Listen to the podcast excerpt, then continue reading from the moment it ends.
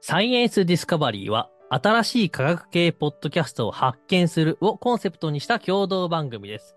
今回出演するのは、ものづくりのラジオの支部長と、奏でる細胞の達です。よろしくお願いします。よろしくお願いします。今回は2月の科学系ポッドキャストの日というイベントにですね、このサイエンスディスカバリーとして参加させてもらってます。この科学系ポッドキャストの日っていうのは、まあ毎月10日前後にですね、まああるテーマに沿って各科学系ポッドキャストが、まあそのテーマに沿って喋るという取り組みというかイベントになってます。で、2月のテーマ、共通テーマはですね、変人となっており変ます。人ですね。はい、今、あのー各ポッドキャストがですね、変人というテーマでいろんな変人をね、紹介してくださってるはずですの で、あの、いろいろ皆さんもね、聞き回っていただきたいと思います。変人だらけになってるはずですはいね。変人だけもう楽しみでしょうがないですね。で、あの、今回2月のホストを務めますのは、私、ものづくりのラジオの支部長でございます。ありがとうございます。ちょっとこの変人についてちょっと質問したいんですけど、なぜこの変人というテーマにしたんですか、今回は。あこれは単純に、なんかこの、こう、科学好きすぎて、なんか、奇想天外な、こう、実験をした人とか、変な発想で、こう、いろいろした人って、純粋に面白いじゃないですか。うんで、そういうものを紹介してるポッドキャストって、結構楽しいなと思って、これもう各分野の、こう、科学系ポッドキャストにから、そういう変人のエピソード集めたら、これめちゃくちゃ面白いんじゃないかなと思ったんで、あーまあ、変人とさせていただきました。なるほど別にこう、部別の意味はないんでね。こう、はい、い、い意味で変人と。科学愛に。僕はですすね、いこれはもう天才っていう意味だと思って、あ、そうですね、変人まさに。が結局新しい世界を作るわけですよ。はい。新しい扉を開けるとき、必ず変わった人がいて、そうですね。もう、ドアノブを握ってるのは変人ですよ。 次の世代の。新しいドアの、とドアノブを握ってんのは、はいなるほどね。あの変な人が握ってるんですね。はい。僕は実はい自分が一番大好きな人のことを喋ろうと思ってます。あの、僕も、もう、もともはといこの変人テーマ出すときに、もう喋りたい人のイメージあったんで、あの僕もそなのるテほーマどで喋ろうと思ってますんで、ちょっとお互いが楽しみに、ありはがとうございます。い、していきまポしょッう。ドキャスト界のカリスマについて僕は喋ろうと思ってます。あ、なるほど。はい。なんとなく イメージができちゃいましたけど、はい。はい。ちょっと楽しみにしてます。はい。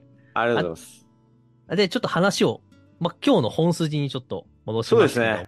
今日はもう、先月、実は1月の科学系ポッドキャストの日のイベントを僕がですね、奏でる細胞がホストさせていただいて、その時の共通テーマが予言ということで、はい。予言。この予言の会に参加していただいた18番組からですね、アワードを設定させていただきましはい。ということで、今日はそのアワードの、その結果の発表会となってまた。すね。やったよし。表彰式でもございます。う待ってました、本当に。はい。素晴らしい番組が参加していただ いて、えーリスナーの皆さんもね、投票していただいてありがとうございました、本い当にや、本当にありがとうございました。で、今回、18番組、こう、ポッドキャストが集うって、なかなかないですもんね、多分。いや、本当そうですよ。そうですよね。様々な、はい、分野の、これどうやって、あの、1位決めるか難しかったですけどね。ああー、はい。今回、こう、集計するというか、こう、順位を決めるにあたって、まあ、はい何を基準にしたかっていうのをちょっとだけ、あの、タスさんの方からあそうですね説明してもらっていいですか。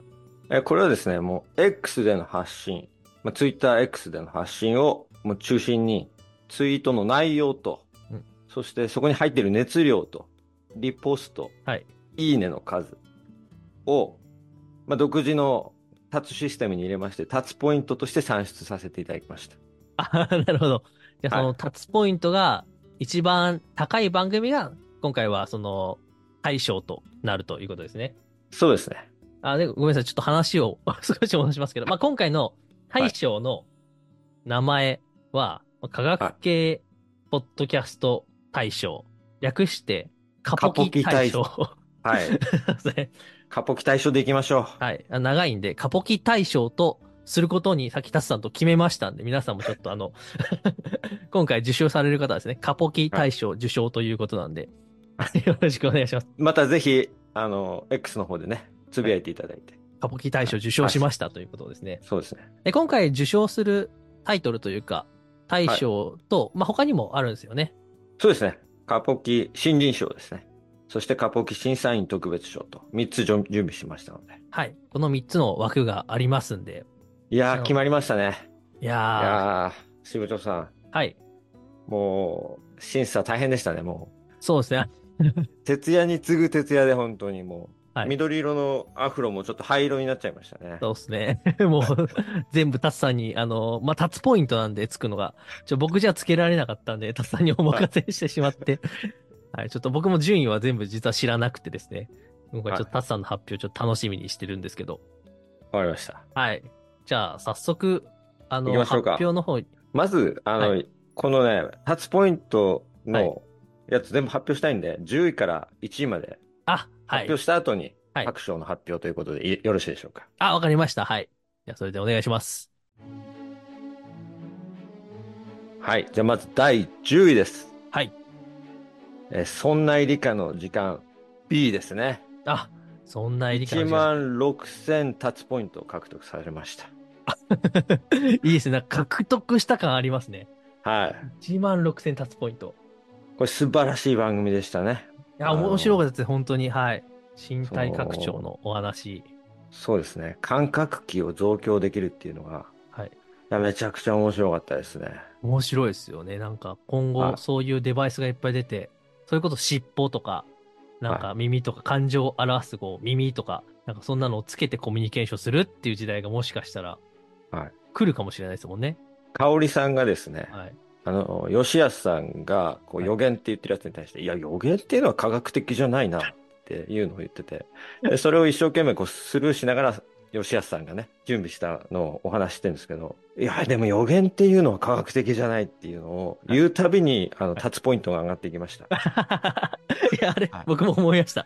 もう絶対もう認めないみたいな、そっちには行かせないっていうのと、そうそそううそ。そうう、なんとか引っ張るっていう、その最初の掛け合いが、 めちゃくちゃ面白くて、もうなんか、こっちに行きたいんだっていう。そうそう、面白かったすごでい、すそのね。関係性もすごく楽しみました。 はい。で、僅差なんですけど、第9位いきます。はい。 1万7000ポイント獲得したのが、データ分析屋さんです。あ、データ分析屋さん。はい、隣のデータ分析屋さんですね。りょうさんとたつきさんがやっているはい。番組なんですけど、すごいなと思ったのが、いろんな予測があった中でも、予想と、あと予言があった中でも、もうすでに年末に夜遊びうんとうん。いうタイトルを入れと、入れたポッドキャストは伸びるっていう予言をしてて、はい。で、それを、まあ、実際すごい伸びたっていう結果を話してて、はいはい、言ってましたね。もう先にちゃんと聞いとけば、僕らも夜遊び入れとけば、夜遊びと、あの細胞の関係って僕も入れとけば、 そう ですね、そこで検索され年末にすた。ごい伸びて。たっていう。いや、もう戦略的ですよね、本当にデータを使って。その、もう本当にデータ分も析の屋さづん。くりで夜遊びってやっていけばよかったんですよ。ちょっとああ、仕事をさ確かに、ちょっとも、はいう無理やりにでもこじつけて。そう。でも、このメソッド使えるんで、あの、なんかはこう、こ今後、節目節目でなんか、ここにイベントあるなと思ったら、そこの関わる単語を入れとくと、ちょはっいとバズるかもしれないですね。そうですよね。で、このもう結構有名な2つの番組をさらに超えた8位を発表します。はい。 1万8000ポイントを獲得した青春アルデヒドです。あ、青春アルデヒドさん。すごかったですね。いやー、これ本当に、あの、初めて聞かせてもらったんですけど、はい。こう予言っていうテーマから、こう、すごい深掘りをしていくじゃないですか、予言について。 すいや。ごいですよ。軽快にトークがね、あらゆるところに行くんですよね、いきますよね。最初、こう、はいふわっとした感じで始まって、はいあの僕、初めてちょっと聞かせてもらったんですけど、青春アルデヒドさん。ちょ占い師さん来たのすごくなかったですそう。なるほど。かはい。そうなんですよ。すごいゲストの方が来てまして、はいはい。なんか京都大学とかの、はいちゃんとしたところもあり、こう占いって統計学みたいな話があるんですけど、それはなんか後からで、もう本来はそうではないみたいな話とかあのしてま分したね析はがいもうすごくて、はい。いや、めちゃくちゃ予面白か言ったでここまで喋れんだと思って。あ、そうそうそう。もうあらゆる言葉の定義がこうどどんどん深掘りしていく感じがですね、こうスピーディーで非常に聞き応えがありました。こう科学系ポッドキャストの中で多分一番長く番組をやってらっしゃるうん、なんかも番組なんで。う、ものすごい数でしたよね。なんかもうすぐ1000そういでくすみたいな。はい。 そうですね。そうですよね。 えと思って、週配信なのにもうすぐ1000回行くっていうすごいすごいですよ番組ねで。すね。はいはい。いや、8位おめでとうございます。 ということで、このさらに上ですね。はいいきますよ。第7位。はい。 2万ポイント超えてますね。サイエンスラバーさんです。サイラバさんですね。はい。めっちゃ良かったです、もサイラボさんはね、毎回過去回から、すごいたくさんの研究者のゲストに招いた番組をね、配信されてるんですけど、はい。その中からテーマに合った回をね、こうダイジェストみたいな感じで送ってくれるんですけどね。いいですよね。そのいろんな方インタビューされてるんで、やっぱそう、まあリマインドというか、そこでこうもう一回紹介してもらえると聞きに行きやすいんですごい。今回ね、あの、いちさんのはい知り合いの方と僕の知り合いの方2人紹介されてて、あ、そうなんですね。はいはい。個人的にもなんか関わってる方々とへえ、そこなってましたね。あるんですね。はいもう 3D プリンターってだけで、おおーと思って、フード 3D プリンターか、夢あるなーって思いながら聞いてました。本当ですよね。はい。食料問題が粉にすれば解決するっていうのは面白かったですね。そうですよね。なんかもうこ、今後、各家庭に1台、フード 3D プリンターみたいな時代が、もしかしたらはい来るかもしれないですもんね。で、もう一人の方のは超音波で、それも家庭に超音波を置いてみんな自由に超音波で治治療ができるみたいな未来が待ってるかもしれないっていうね。言ってましたよね。はい。楽しかったですい。や、面白いですね。はい。じゃあ6位いっていいですかはい6位が、えー、2万2000ポイントを獲得されましたね。はい。腸内細菌相談室ですね。ああ、はい。腸内細菌相談 室。鈴木大輔さんの番組ですね。はい。腸腸内細菌。あれよ、読めますあの漢字読めます 読めなかったんですよ。で、あ、これで、腸内細菌そそうってはい。読むんだって、初めて、てかこれな、この漢字は何なんだってところから、あの、すごく困って、僕もあんまり読めなくて。 えっとツイートするときに出なかったですもん。なんか、そうですよね。マイクロバイオータって言うんですけど、うんこの未来についてね。いや、本当に今熱い分野なんで。うん。うんうんうん。いや、ずっとこれでね、配信されてる大輔さんのこの番組もすごいなと思いましこのなんか、僕あんま最近のこととか理解できてなかったんですけど、た。はい。これって、なんか、タツさんの分野とも割と近い話なんですかそれともあめちゃくちゃ。ゃ近いですあね。近いですよねえっなんと、はい。人体には、まあ、細胞、一個の細胞から学ぶことめちゃくちゃあるんですけど、うん僕らの体って、あの、30兆個を超えてるんですね。うん。うん、細胞がってことですか。細胞の数がうね。んで、それ、それはそれぞれその細菌と、こう、なんだろう共生みたいな形をしてるんですけど、はい。腸内細菌とか、えっと、まあ、皮膚の上とかにも細細菌って、あまあ、微生物との、こう、共生してるじゃないですか。はい。多分100兆個ぐらいになると思います。その、共生してる細菌とか微生物を全部足すと。うんうんう。なんので、細胞の数よりもさらに多い微生物が体にはいて、はい。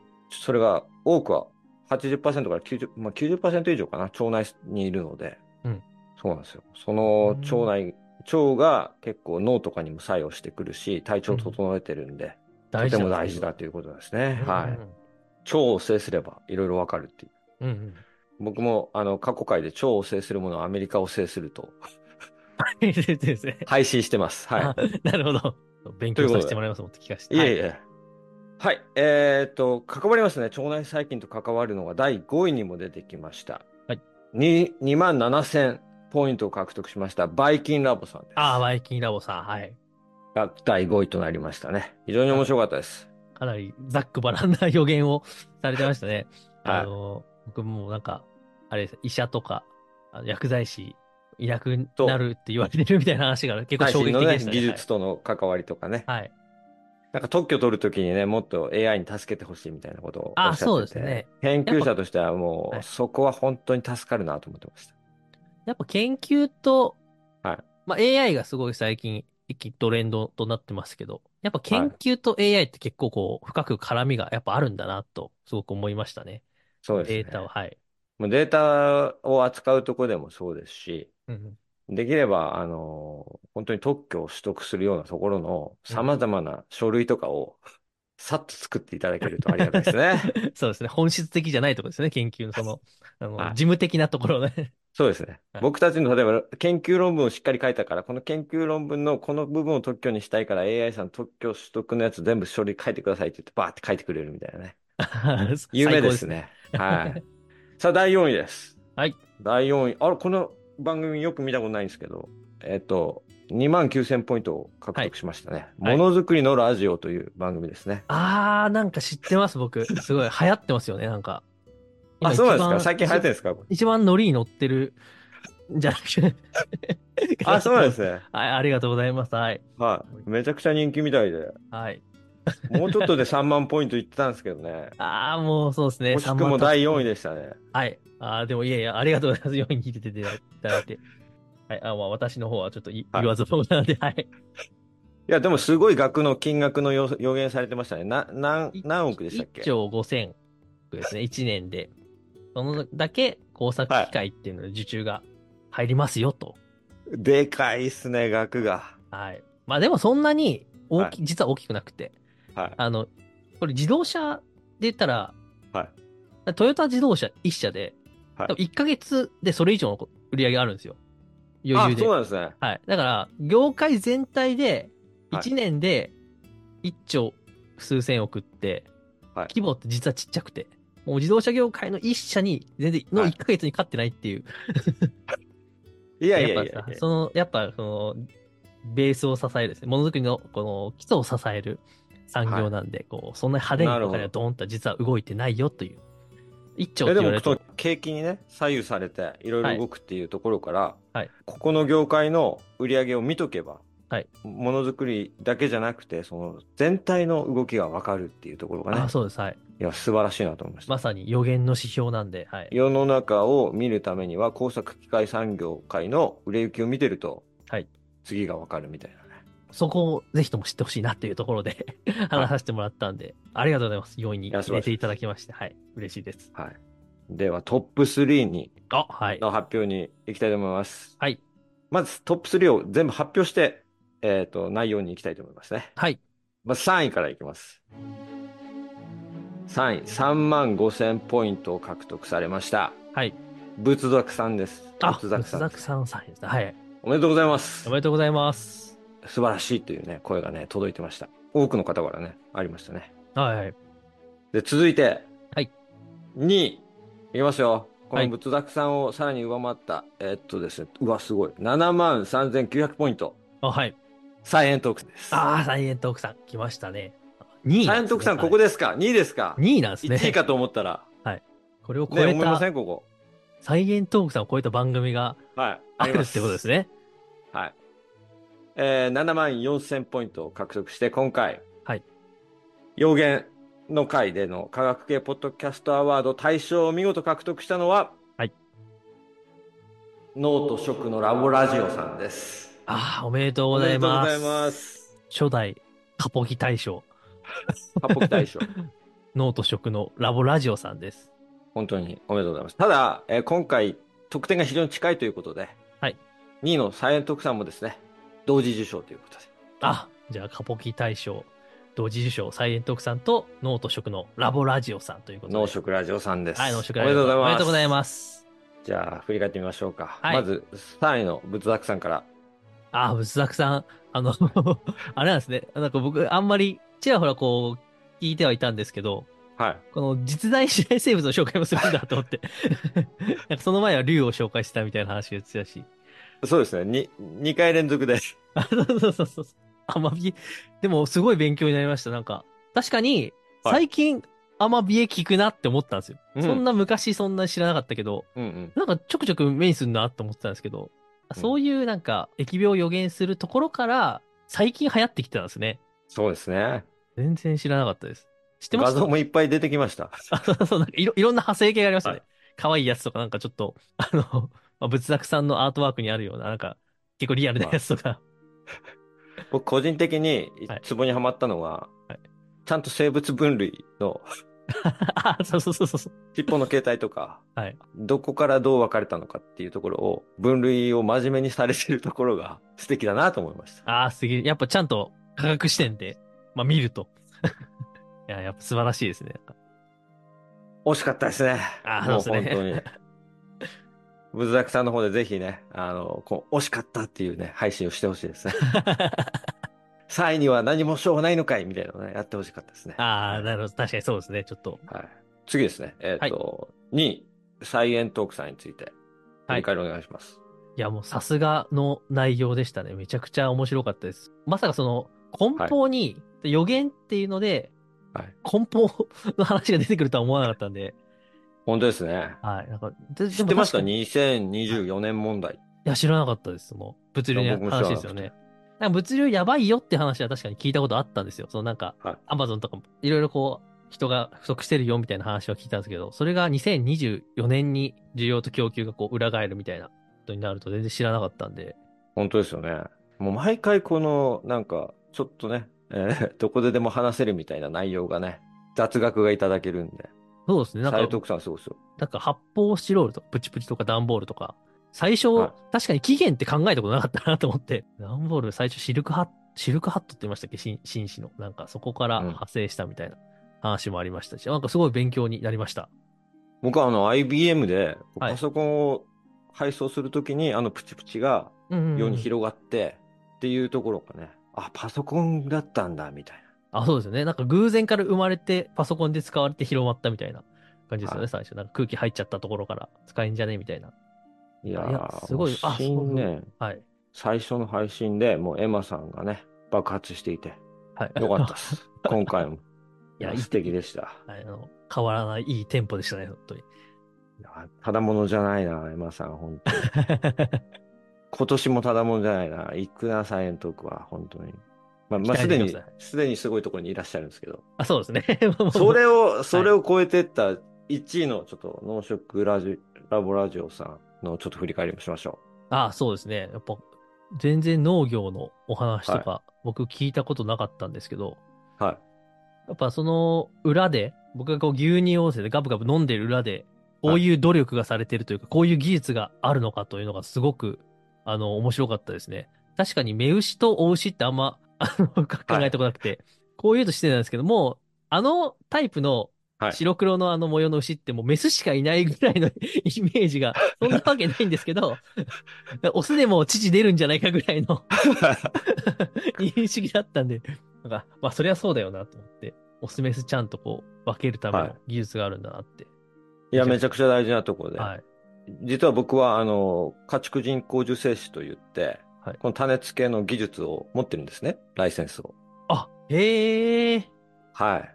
そうなんですね。そうなんですよ。はい。ななんかので、馬とか牛とランかにこう、あれですよね、手で、そうですね。僕は牛のトレーニングしか受けてないんですけど、はい。はい蹴られる可能性があるとかなんないとかって、なんかすごい、命がけだっあて大丈夫です聞いたことありましたけど。はい。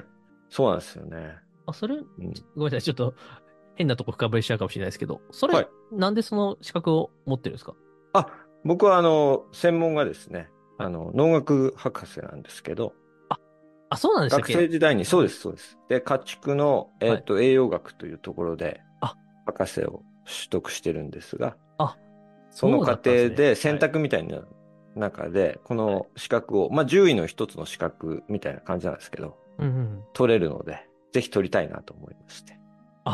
ええはい。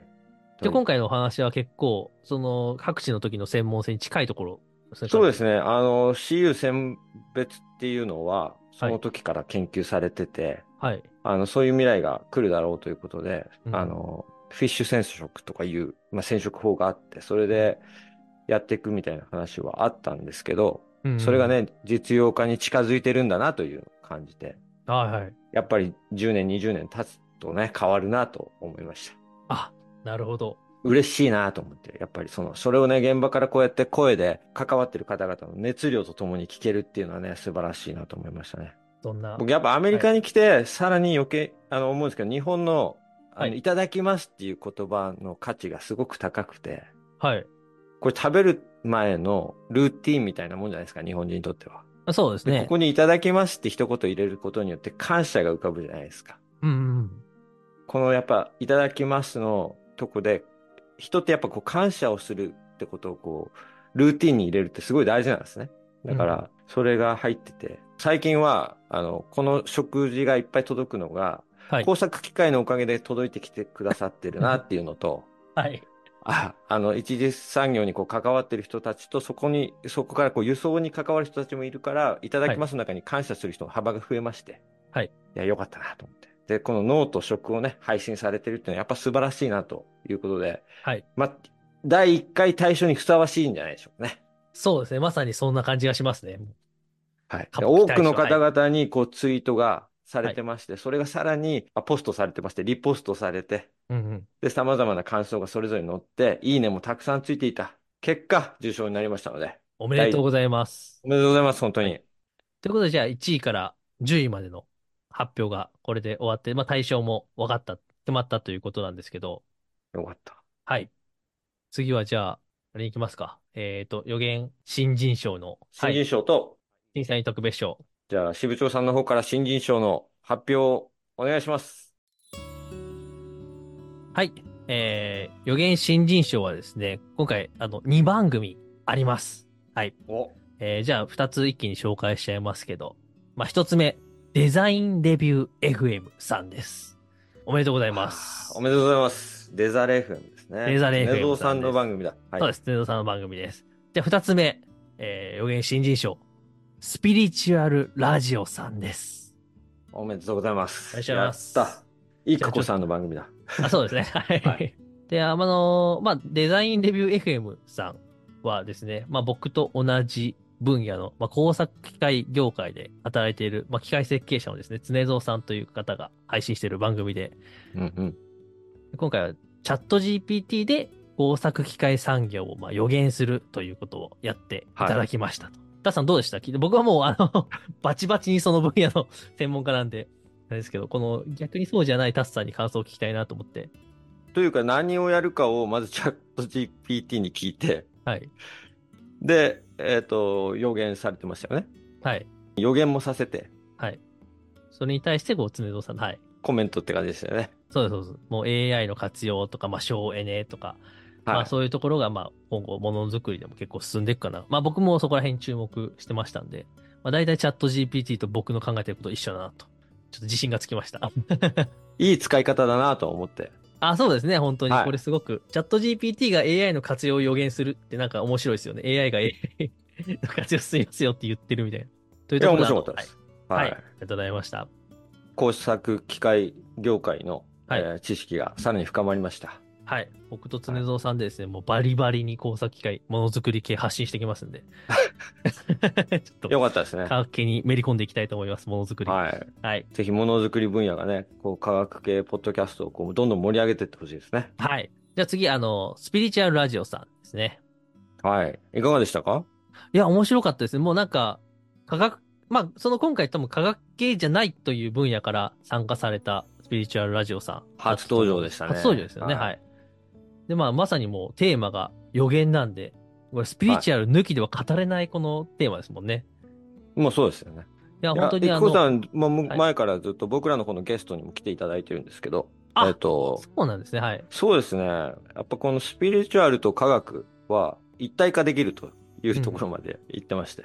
うんはい。いや、宇宙にまで行ける方なんで、もう、あの、瞑想のね、はい状態をすごく高めていくことによってですね。うん。その意識をいや宇宙に飛ばすとそ言うっそてうましたんで、はい。はい。でもそれはやっぱ瞑想してる人あるあるだと思いますよ。あのそなうんですかよねやっぱ。で、結局その宇宙っていうのは自分の中にあるみたいな、なんかその感覚に行くっていうまで結構、はい。はい、瞑想だと思うんで、僕もちょちょくちょく、あの、瞑想勉強したり、やったりするんで、すごく、あの、分かりみが深い。まあ、ぶちこ僕れなん非てちょっ常とにいいね、回だと思いますね。そうですね。特にあのなんか、話の中で紹介されてた、漫画を紹介されてたんですけど、私が見た未来っていう。これ、なんか、も、もともと絶版になってて、最近販売されたっていうので、ちょっと Amazon で調べてみたら、はいあの Kindle で出てたんで、はい買っちゃったんですよね。ちょっと読んでみよう。なんか面白そうだなと思って。まだ読んでないですけど、ちょっとはい。おついにいくこさんの声に反応して、あの、はい買ってしまったって買っいうて。しまいましたという 話でした。はい。ああ、よかった、それは。ちょっと、内容も後で教えてください。はい、ちょっとスピリチュアル読んでのみた方にちょっと 体験したいと思います。ということで、あの、この2番組ね、新人賞取っていただきました。はいあの、おめまでとだうござまだいね、ます新しい番組に、えー科学系ポッドキャストの日イベントにね、参加していただけるよう、ね、こうやって、あの、そうですね。科学系ポッドキャストの日自体をこうどんどん広めていかなきゃいけないですね。参加者、そうですトーね。タルですね。はい。増やしていきましょということで、お二人はいにおめでとうございましう。た。おめでとうございます。じゃあ最後、えーっと、審査員特別賞ですね。いや、いい立場になりましたね、僕らもちょっと。そうですね。もう好きに僕、たちが決めていいわけですよね、これね。はい。好きに選んでいいということなんで。はい。どうなりますか、支部長さん。全然、じゃあ、タッタッさんからどうぞ。あ、僕からですかあ、いいですよ。はい。あ僕はもう、あの、先ほど感想だいぶ言わせていただきましたが、2万7000ポイント獲得されました、バイキンラボさんに、はいえー送りたいと思います。内容が本当に素晴らしかったです。はい。ということで、いアイキナオさん、おおめめででととううごございざいます。えーじゃあ私の方ですね。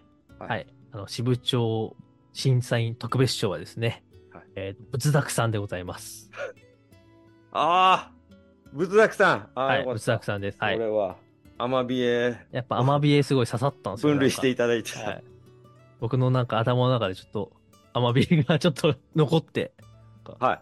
すごい自分のこの絵を布教してくれっつって、なんか、 言ってくるの可愛いなと思って、はい。アマビエハマりそうです。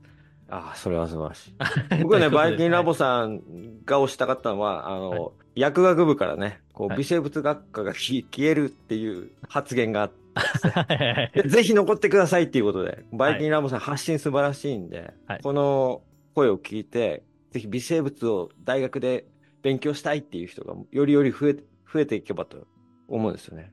微生物の応援の意味を込めての、はい、はい。時代はね、絶対なくなるんですよ。か結局、生物をとか人の体とか勉強してて、はい薬も勉強してて、絶対ね、微生物が中心から消えていくってことはないので、うんうん。ぜひね、残ってほしいって、僕の思いを含めてね、あの、審査員特別賞に選ばせていただきました。おめでとうご大ざい事ます。だよと。。はい熱い思いがありますよ。ということで、仏作さんとバイキンラボさんが受賞ということで、はい。おめでと全うご体ざで、います。え6つの番組に私たちから症状をね、はい。デザイン一緒に相談しながら、あの、決めてああ、はい。そうですね、ちょっと。なんかサムネイルに使えそうな感じで。かっそこういでいすね。なんか、え、今回語ってもらったエピソードはいに、なんか、ちなむようなもので、なんか、出せれ、出せると面白いのかなとうわー楽し思いまみし。たんで、はい。はいろいろとい頑う張っことて、でちょっと僕も頑張って作りたいと思いますんで、よろしくお願いしまい。よろしす。くお願いします。あ、どうしますかあの、科学系ポッドキャストイベントの宣伝しますかここで。あ、そうですね。宣伝もそうですし、まあ、農食ラジオさんにはい。バトンを渡す話をあ、そうですいいかなね。と思って、はい。ラスさんからよろしくお願いします。はい。えーあ、僕はですね、実はこの10年間ぐらいですね、様々な、えーアワードを作るという活動をしてまして、うんで、一つはその UJ っていう海外日本人研究者の団体があるんですけど、この団体の方でですね、UJ 論文賞というのをやってます。うんで、これは、あの、ノーベル賞を受賞した根岸英一先生を初代審査委員長としてやってて、で、最初はですね、そんなに、あの、インディアナ州っていうところでやってたんですけど、それが今全米に広がって、さらに海を越えてヨーロッパやアジアからも応応募できるような形になって、うん毎年、あの、20名ぐらいの方、か各分野でこう表彰するんですけど、はい。それが今広がってですね、今度、えっ、と、広報賞っていうのもできまして、おうはい、で、はい。様々な賞が増えてて、で、こう賞ができると、重症者同士の結結びつきとかが増えてですね、うんえーコラボレーションとかですね、次のステップをですね、生み出すみたいな効果がありまして、うんなので、賞というのはですね、あのまず作ることが大事で、うんで、そししてそれを喜ぶ人たちがいると、絶対につながっていくんですね。はい。だからバトンを渡していくっていうのが大事なんですよ。うんで、僕たちの賞が広がってるのは、重症者の方々が運営に回ったり、重症者の方々が審査員に回って、うんで、大きな賞にどんどんどんどん成長してきてて、んで、それ以外でも科学教室の先生がやってるんで、科学教室でこう子供たちに賞をあげてたりするんですけど、この賞をきっかけにね、子供たちがね、科学の分野に進んでいくんですよ。大学とかで、高校合格しました、大学合格しました、つって連絡いただくんですけど、はいはい。僕の昔の生徒たちがその科学の分野に進んでいくんですね。だからあアワードっていうのは、へーやっぱりそういうつながり、未来へ託していくことが大事なんで、はい。受賞していただいた方々には、次の審査員を やっていただいたり、 はい運営に回っていただいたりするということで、はい。運営メンバーが増えていく感じになりますね。僕と支部長さんと一緒にこうやっていくって感じなので。はい。ということで、はいえーこの未来をですね、農食ラボラジェオさんに託します。次回、えー審査員よろしくお願いいたします。 ちょっとま、まあ、我々とちょっとまた、あの、なはい仲間として、あの、やっていただければなと思いますんで。いや、ききっとやってくれると思います。あの、はい。カポギ大賞と、初代カポギ大カッ賞プ。期大賞。そして、第2回審査員、はい審査員長で すね。あ、そうですね。はい。はい。よろしくお願いいたします。よろしくお願いします。はい。 2ヶ月に1回ぐらいやれたらいいですね。あ、そうですね。はい。そうですね。まあ、その時のホストの番組の兼ね合いもあると思うんで、はいまあ、ちょっと、つつくというか、 そろそろ、いかがですかやりませんかみたいな感じで、まあ、私とタツさんからですね、ちょっと、お、声がかかるかもしれないですね。あ、でも4月のね、いあのーホストが、あはいの、宇宙話のりょうちゃんに決まってますんで。あ、そうか、そうか、そうか。はじゃあ、なんかは、いいですね。いいタイミング ですね。い。いや、きっとやってくれると思いやまっすてくよ。れますね。はい。はいあすごくいいタイミングだと思いますんで。じゃあ次のアワードは、はい。 4月の、ん ?4 月ってことはあ、3月が、えーはい町内最近相談室さんで、はいはい。大輔さんか、えー、りょうさんのあたりでね、やっていあ、ただけそうですね。ればはい。そこら辺でちょっと、やっていきましょう。もうちょっと、はいあのー継続して、やっぱバトンをつなげていかなければいけないんでこ。の、本当に仲のいい科学系ポッドキャストの集まりなので、はい。できる企画だと思います。うんうん。ということで、まあ、はいリスナーの皆さんにもできれば参加していただいてですね、投票していただけると、より一層楽しめるんじゃないかと思います。そうですね。参加型ということなんで、ぜひぜひよろしくお願いします。というところでいいんじゃないでしょうか。はい。ということで、ありがとうございました。次回また、アワードの時は、結果発表はまたサイエンスディスカバリーでやるみたいな形がいいんですかねそうですね。そそううですしよまね。しょはい。そはこを ちょっと、あの、使わせていただく形で、はい。よろしくお願いします。う。いやー、いい賞ができましたね、支部長さん。あ、そうですね。いや、なんかすごい面白かったです。もうなんかこんないろんな、ポッドキャスト番組聞くっていう機会って、まあこういうなんかこう、審査員とか やる機会じゃないと、なかなかないじゃないですか。だから、聞いてみて、はいもう全部聞きたいですよね、ずっと。なんかもう全部面白かったです、本当に。本当ですね。僕、支部長さんがまさか全部聞いてくださると思わなかったんで、僕全部聞いて、あのーなんとか、えやろうと思ったら、もう支部長さん全部聞いてくださったんで、いやいや、聞きますよ。 それはだって、審審査員特別賞出す出すんですから、まあ、なんか、せっかくこう、タスさんと今やってるなるほやっど。てるんで、はい、もちろん聞きただ、ただ、それがギリギリになったっていう だけの話で、ちょっと申し訳でない例えばはい30番組参加されてたらどうする予定だったんですかあ、全部、全部聞きますよ、もちろん。はい。いや、それはちょっとね、あの持続可能性的に問題があるので、ああ、そういうことですかいやいや、はい全然。やっぱ分野をね、分けていった方がいいかもしれないですね、これからはあ、。増えてきたら、はい。そうですね、ちょっと、そ担の、当者を審査員で担当を持ち回るって。そうで20すねぐらいだったらまだ、この期間あれば、全然聞ける、聞けるんじゃないですか ?1 個30分としても10時間。10時間は結構、結構。いや結構、熱量でこう超えていくっていうのは、はいあの、日本人の悪い癖なので、ああ、なるほど。効率化で、ここをもう細分化して、ちょっとジャパニーズスタイル出てましたね。多くの方に協力を持ちかけて、はいお願いして、はい。僕らだけじゃ足りないのでみんなの力を分けてくださいと言って、一人5番組ぐらい聞けば、みんなで審査できるみたいにしていきましょう。あとこれわも、かりま した。はいもうツイッターただ集計するだけなんで、あ、そうですね。はい。わかりましそた。うですじゃねあちょっと、効率よく。はい。細かいシステムはちょっと内部秘密にしときますけれどもですはね、い。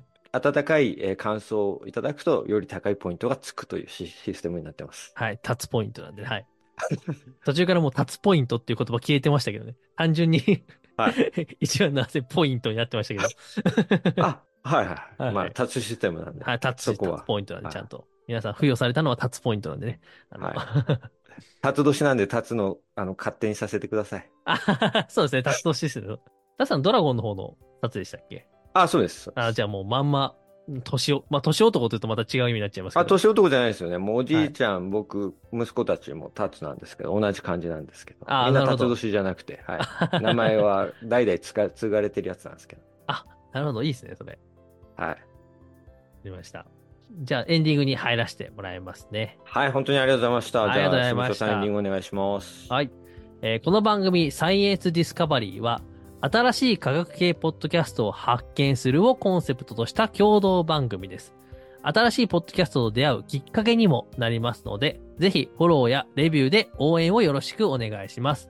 またご意見やポッドキャストの音源投稿を募集してます。詳しくはエピソード概要欄のリンクをチェックしてください。ということで、えーありがとうございました。ありがとうございました。